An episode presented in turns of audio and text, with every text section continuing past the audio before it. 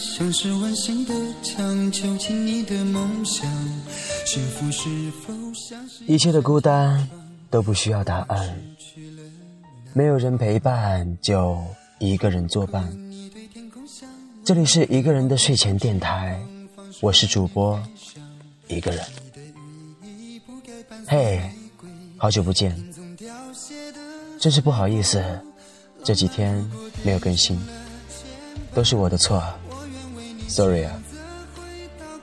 借口我就不说了，接下来会恢复正常的更新，请大家不用担心。对了，特别是某位热心的听友，我没有撞鬼，啊，也没有死于非命，劳您挂心了。其实感觉还蛮不错的，偶尔看到有听众朋友们的留言，哪怕是一句调侃，也感觉心里暖暖的。忘了是前天还是大前天，一位叫韵秋的听友对我说：“听山顶公墓的白衣女孩听到流泪，爱一个人本没有对与错，只是生命里有太多的无奈，才有了太多的遗憾。”我不知道你现在是怎样的心情，希望你好好的。看完这句话，我的心被一种莫名的力量感动着。很多时候，我是个渴望关怀又害怕别人关怀的人。我渴望，因为我匮乏；我害怕，因为我怕我还不起。于是。我回复说：“除了谢谢和对不起，我不知道该说些什么。我会好好的，希望你也是。”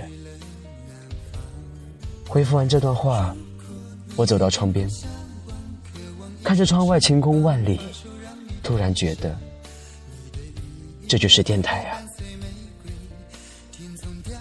和别人分享你的快乐和忧伤。分享你的感悟和体验，分享你的欢笑与泪水，互相安慰着，抚慰着，继慰着，感动着，让一个人的时光渐渐变得温暖。我不是一个人啊，我还有你们；你们也不是一个人，你们还有我。我们活在同一个世界里，比真实。更真实的世界。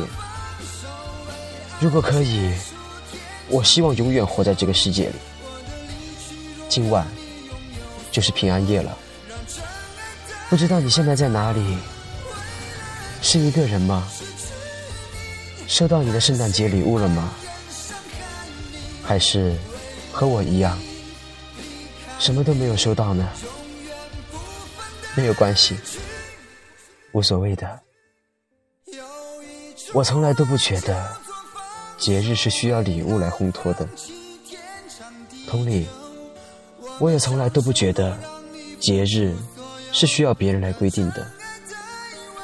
你觉得今天不错，那么今天就是节日；你觉得明天不错，那么明天也是节日。平安夜也是如此，平安不一定要吃苹果，苹果只是一种水果。它被人们强行赋予了太多枷锁，人们没有考虑过苹果的感受，也许，他只是想安安静静的做一个苹果呢。记得去年的今天，大概也是这个时间，我和姐姐走在大街上，我们没有目的地，只是漫无边际的走着。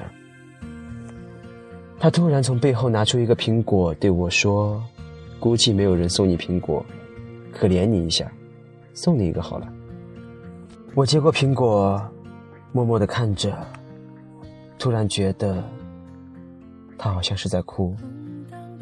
我问他：“平安夜一定要吃苹果吗？”他说：“是啊，大家都这么说。”我说：“哦，那你们？”有没有考虑过苹果的感受？他愣愣的看着我。我说：“也许，他只是想安安静静的做一个苹果。”说完，我用力的把苹果扔到了很远很远，远到根本看不见。他一言不发，静静的看着。许久之后才问：“苹果都不要，你想要什么？”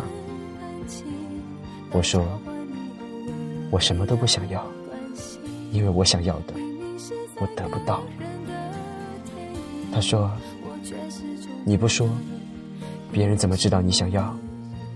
你又怎么可能得得到？”说的也对哦。那么，我想要一个，只要一个。如他一般的人，如那小溪一般清爽干净的人，如那百合一般沁人心脾的人，如那暖冬的太阳一般明媚的人，温暖而不炙热，陪我走遍天涯海角，照亮我生命里的每一寸肌肤。我说完，姐姐疑惑地看着我说：“怎么感觉这句话有点耳熟？”我耸了耸肩膀，对他说：“不要在意细节，重要的是感觉。”他点了点头，表示认可。之后他问我：“如果这辈子都没有一个如他一般的人，你怎么办？”我想了想说：“这个世界上从来都没有两片完全相同的叶子，但也许会有两片我都喜欢的叶子。”他笑了。后来我们去了教堂，各自写下了自己的愿望。他的愿望是希望有个女朋友，我的愿望是希望有个如他一般的人。现在回想起来，真觉得好笑。明明自己都不相信的愿望，却希望上帝会帮你实现它。上帝恐怕也很为难吧。今天给一部分听友写了一封信，信的内容是这样的：最近的心情还好吗？有没有想念着某个人呢？有没有想对他说却说不出口的话呢？今年的愿望实现了吗？明年的愿望是什么呢？如果你愿意，告诉我好吗？我帮你记录，我帮你转达。今夜电台没有故事，你的心愿就是我的故事。也许未来的某天，那个人会在电台里听到，有一个人曾如此如此的爱着他。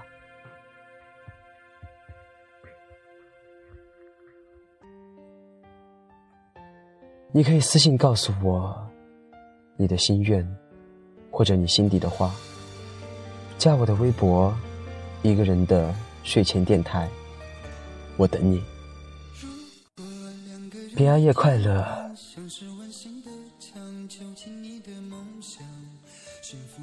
信发出去之后，我收到了很多回信，每一段文字我都会认真的看过去。